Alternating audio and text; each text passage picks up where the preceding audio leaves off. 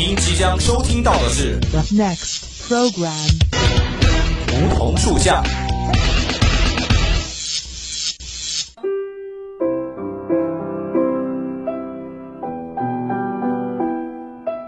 站在夏天的尾巴上，我们彼此相识；在乍暖还寒的春天，我们彼此温暖。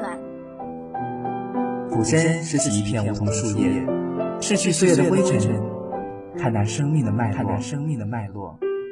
偎依在梧桐树旁，听沙沙树语，倾诉我们的心声，我们的心声。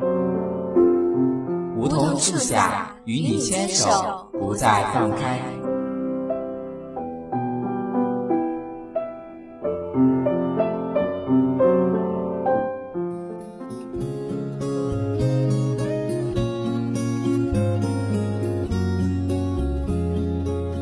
悟生命，感受生活，欢迎大家与我们相约在梧桐树下。我是南英，很开心有这么一个机会来到梧桐，跟大家一起聊聊天。前段时间呢，我收到了闺蜜寄过来的礼物。我想想，最近这些天好像也没有什么节日是我该收到礼物的。后来问她才知道，原来是我的六一儿童节礼物。作为一个快二十岁的人，还过儿童节，属实有些不太好意思。可是他跟我说，我们不能留住童年，但我们可以留住童心。确实，童心是一种浪漫，愉快的度过人生的秘诀之一就是不忘童心。就算白发盘满鬓角，依然对这个世界充满好奇。蹲下观察一只小虫的爬行，凝视一朵盛开的鲜花，给新的伙伴起一个喜欢的名字。要记得，所有的大人都曾经是小孩。今天南音呢，就和大家一起聊一聊那个陪伴很多人长大、永远充满童心的童话大王郑渊洁。别怕去幻想，像我内心躲避惯的渴望。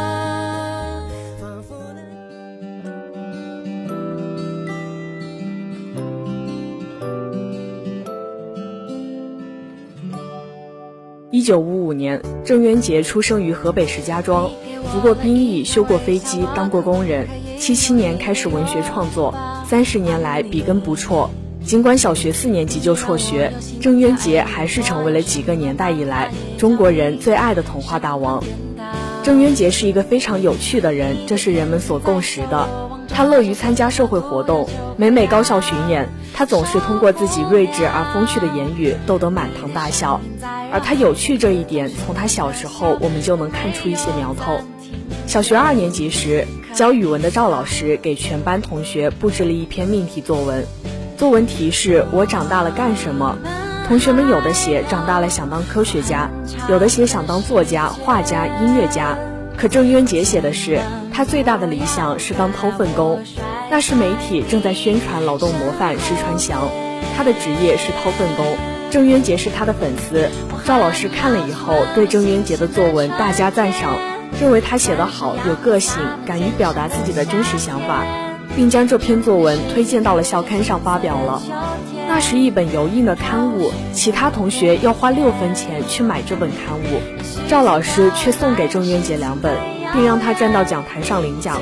这给郑渊洁带来了很大的信心，因为校刊刊登的都是高年级学生的习作和老师的文章，他怎么也没有想到自己的作品能够在上面发表。郑渊洁多年后回忆起这个细节时，玩笑着说：“估计可能是全市就我一个学生想长大了当掏粪工。”老师是担心几年后北京没人掏粪，粪流遍野，赶紧用刊登作文立此存照的方式和我签约。但是呢，正是赵老师的这些鼓励，让郑渊洁爱上了写作。然而，郑渊洁的求学经历并不顺畅。在小学四年级时，因文化大革命，他终止了学业。后来随父母下放到河南省遂平县五七干校，上了干校的子弟学校。可是上学后没多久，他就被学校开除了。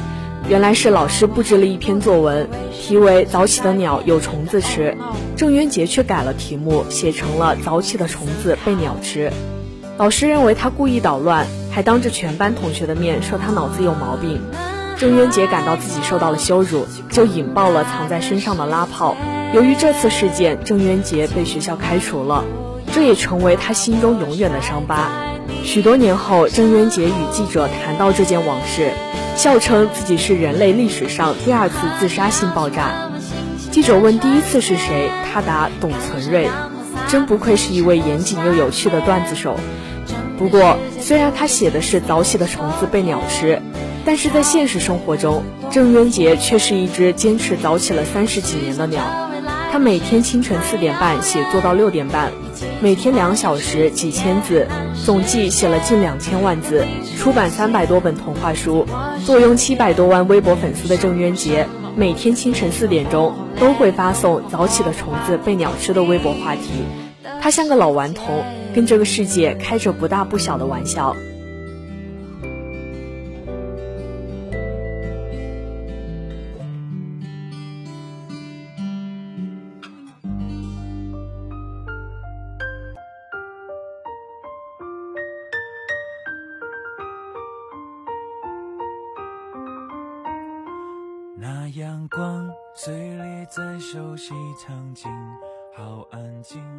二零一七年初，郑渊洁八十五岁的父亲郑鸿生在微信公众号上发布了他在北京房价一千四百元时买了十套房的文章。文章中说，上世纪八十年代，郑渊洁每天收到的读者来信数以千计，多到家里放不下。郑渊洁坚持说，这些信绝对不能处理掉，一是小读者信任我。二是给我写信的小读者会有未来的大科学家、大作家、国家领导人，我珍藏着这些信，将来可以拍卖呀。郑渊洁决定买房子，专门存放这些信件。当时北京的房价是每平米一千四百元，他买了十套房。坊间大众一直津津乐道北京十座房产的增值。郑渊洁很纳闷，为什么没人看到这些信的价值呢？这些信放在这就是一个强大的气场，支撑我创作。忽悠我的作品一直有读者喜欢，对于我来说，房子永远是赔钱的，我不会卖，也不会出租，只把眼光盯在房价上，是不会住上好房子的。要把眼光放在做事靠谱、敬业上。他打算将来在这些房子里办一个读者来信博物馆。他想，那些七零、八零、九零后的孩子们在这里找到自己十几、二十几年前写的信，是件多么惊喜的事。他说自己小时候写过的作文《早起的虫子被鸟吃》，并不是鼓吹懒惰有理，而是不能让所有人，特别是未成年人，按照放之四海而皆准的真理去走人生的路。对每一个孩子来说，早起不是唯一的办法。郑渊洁说：“留住孩子的什么，比让孩子获得什么更重要。”比如好奇心和想象力。前些年，比尔·盖茨的父亲写了一本成长教育书，盖茨是这样培养的。中文版请郑渊洁写序言。郑渊洁把书看了两遍，有一句话让他留下深刻的印象。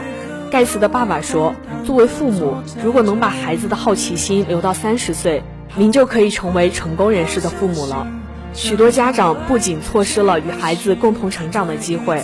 还急于给孩子灌输知识，损耗了孩子的好奇心。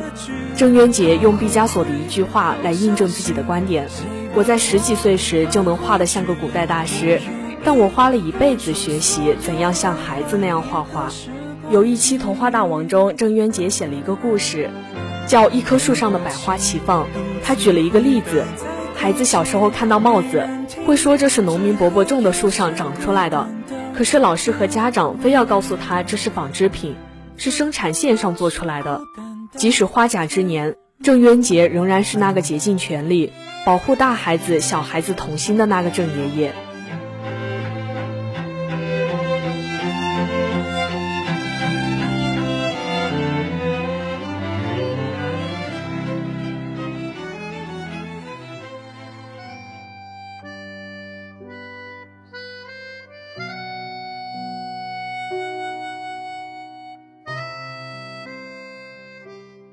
就在前段时间，郑渊洁频繁登上热搜，起因是在网络上与网友的有趣互动。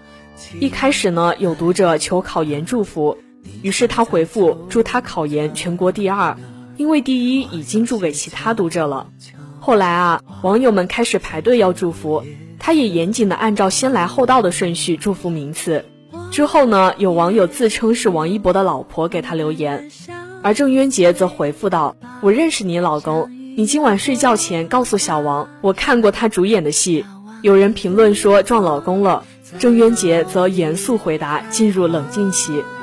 易烊千玺老婆来报道，郑渊洁不仅表示小时候就见过你老公，还大方邀请易烊千玺出演自己女儿导演的电影。他也表示，刘昊然从小就是自己的忠实读者，自家粉丝吃醋，叫郑老多看看自家粉丝的留言。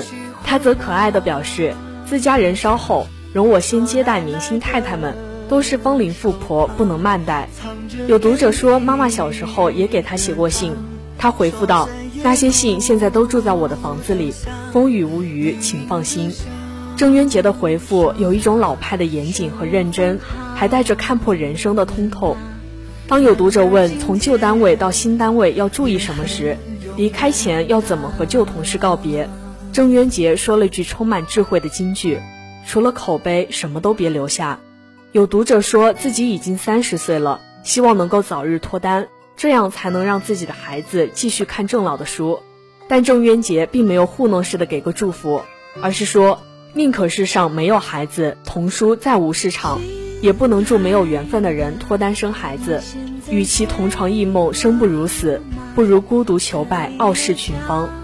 当有粉丝说他不想结婚的时候，他没有劝他一定要结婚，而是直截了当的告诉他，这是民法典赋予你的权利。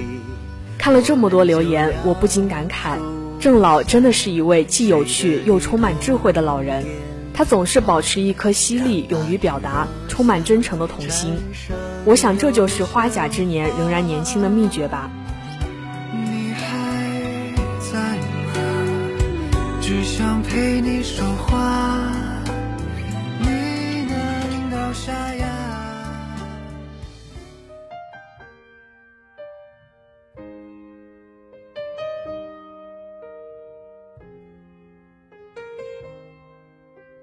前段时间有人拍到这么一张图，是郑渊洁在北京坐地铁，而他对面的小女孩正在看郑渊洁的书。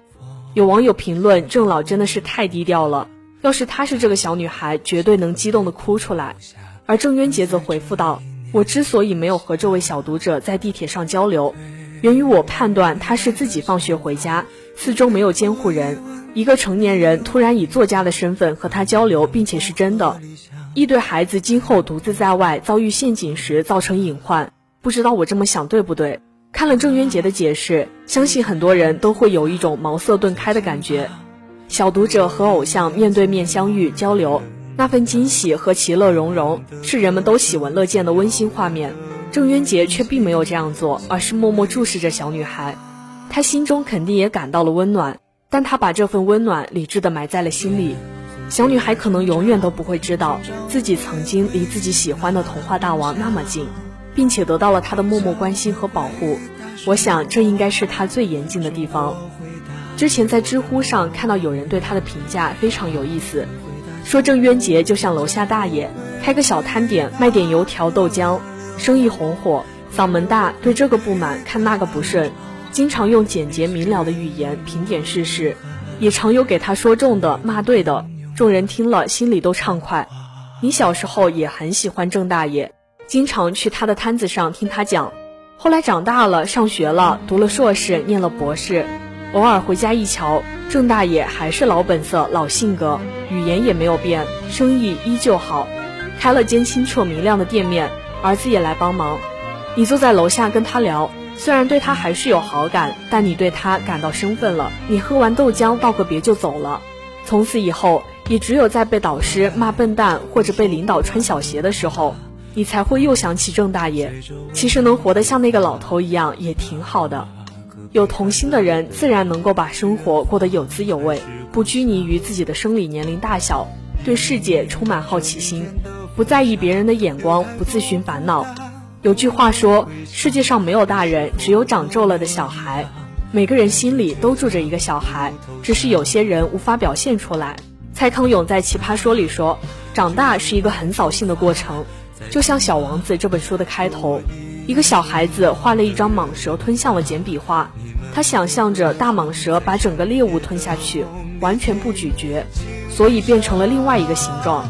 这个小孩子把画作拿给大人看，大人说：一顶帽子有什么好怕的？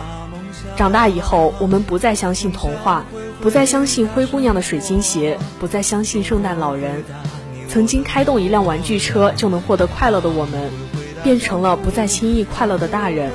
村上春树有句话说：“你要做一个不动声色的大人了，不准情绪化，不准偷偷想念，不准回头看，去过自己另外的生活。”我们就这样在生活的围追堵截下，在一次次要成熟的自我暗示中，丢掉了自己的赤子之心。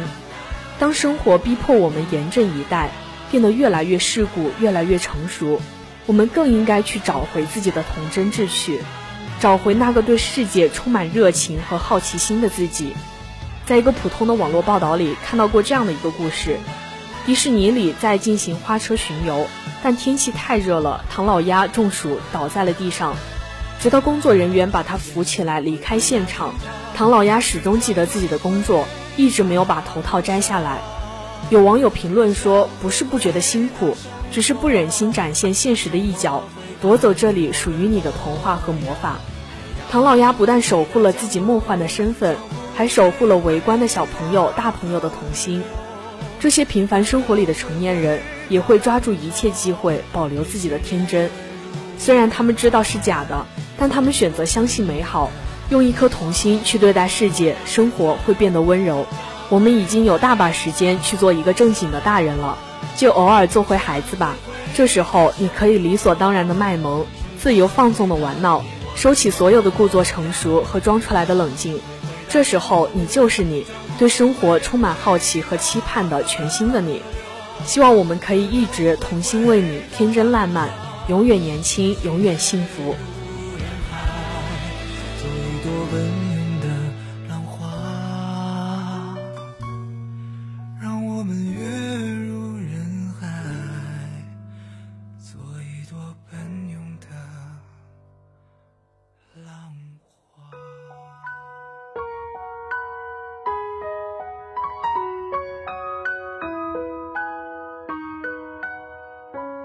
好的，今天的梧桐树下到这里就接近尾声了。如果您对我们的节目有什么好的建议或想法，可以拨打我们的热线电话八二三八零零四，也可以添加我们的 QQ 五七八九三幺零零幺。玩新浪微博的朋友也可以艾特湖北汽车工业学院校园之声广播台。如果你还想再听一遍我们的节目，也可以在蜻蜓或荔枝 FM，或者在微信上搜索湖北汽院校园之声找到我们。那好，今天的节目就到这儿了。这里是梧桐树下我是南音。